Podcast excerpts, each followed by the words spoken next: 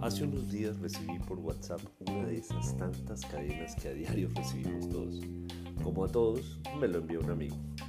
El texto traía unas cuantas verdades, pero sumergidas en medio de muchísimo rencor, de muchos celos. Comenzaba con una frase que ya la van a oír. Abro comillas. Triste leer la descripción de un periodista en Europa de la BBC en Londres sobre Colombia. Pero lastimosamente es la descripción más correcta y real. Cierro comillas. Lo seguí leyendo hasta que en la mitad me topé con una idea que me despidió inmediatamente porque le sentí ese tufillo de egoísmo y de doble moral. Esto es Comunicación, el podcast con Víctor Solano y esta semana hablaremos de migraciones y nuestra doble moral.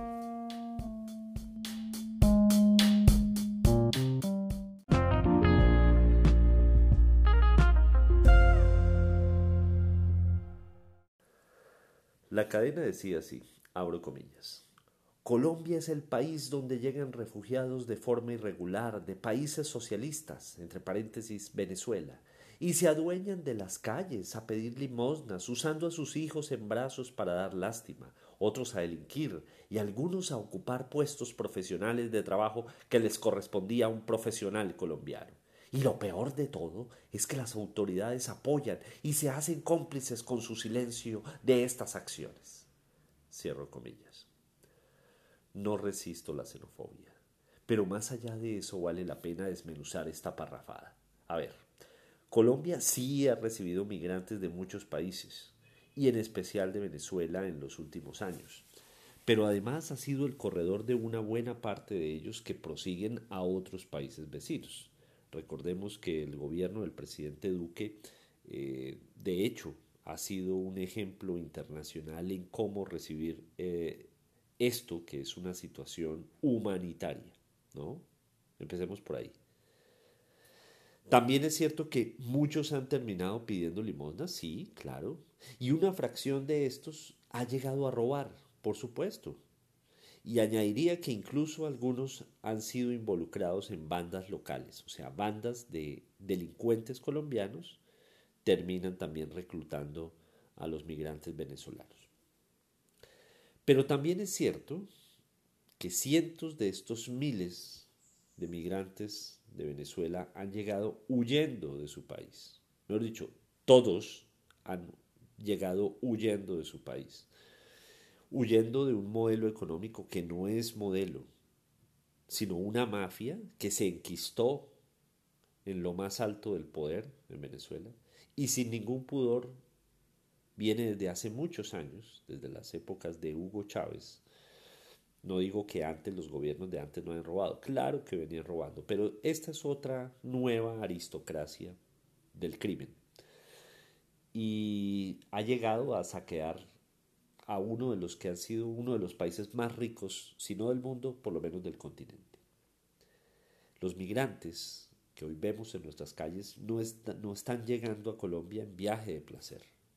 No, han atravesado cientos y algunos miles de kilómetros, eh, soportando todas las inclemencias de los climas. Muchos mueren cuando pasan por la zona del páramo del almorzadero en Santander. Y sin embargo la mayoría se ha resistido a robar y han trabajado informalmente haciendo los trabajos que muchos de nosotros los colombianos no queremos hacer.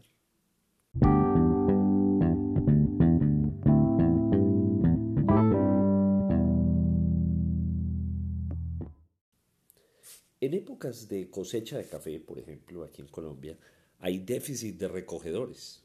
Y allí los migrantes venezolanos se han beneficiado de esos puestos vacantes eh, que muchos, también muchos de esos hacendados felizmente pagan por debajo del jornal que le suelen pagar a un colombiano. Eh, no hay seguridad social, no hay primas, no hay nada de esto. Bueno, tampoco se las pagan las primas a los colombianos, pero al migrante venezolano le pagan menos. A veces le pagan con comida. En muchos establecimientos de comercio también subemplean a esta mano de obra venezolana.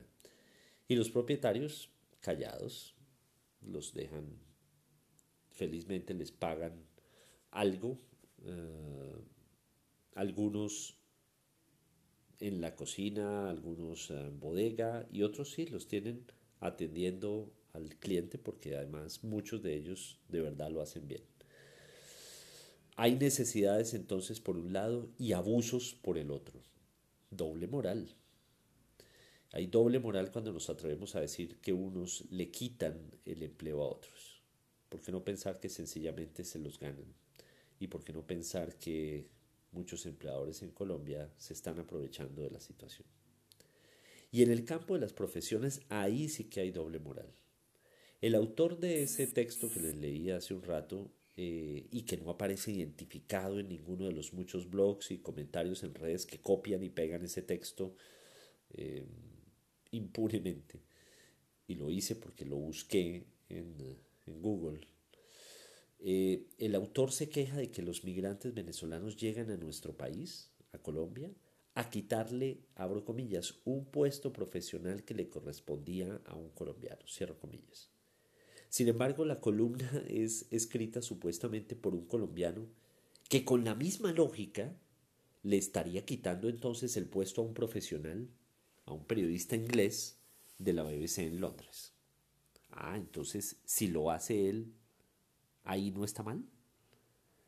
Bajo ese argumento de, de que los venezolanos llegan a quitarle los puestos a los colombianos, decenas de miles de colombianos no podrían trabajar en el extranjero, en el exterior, porque entonces le estarían quitando el puesto a los nacionales de esos países. ¿Cómo es posible entonces que celebremos que hayamos tenido a colombianos como un Orlando Ayala, por ejemplo, vicepresidente global de varias funciones en la cima de Microsoft, o que hayamos tenido a un Christian Samper como director del Museo del, del Smithsonian en Washington, pero que no soportemos que un extranjero pueda ocupar un alto cargo aquí, y ni siquiera un alto cargo, un cargo de un profesional. ¿Ven ustedes a estadounidenses llorando y haciendo sindicato, quejándose porque esos puestos deberían ser para los nacidos allá? No, no les interesa dónde nacieron, sino tener gente buena haciendo cosas buenas. Y les pagan bien. No los subemplean por ser colombianos. No les pagan menos que a un estadounidense.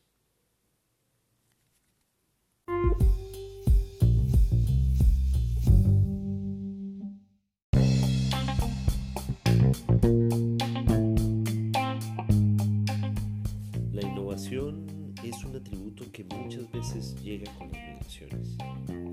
Es el caso de Estados Unidos, que ha crecido en buena medida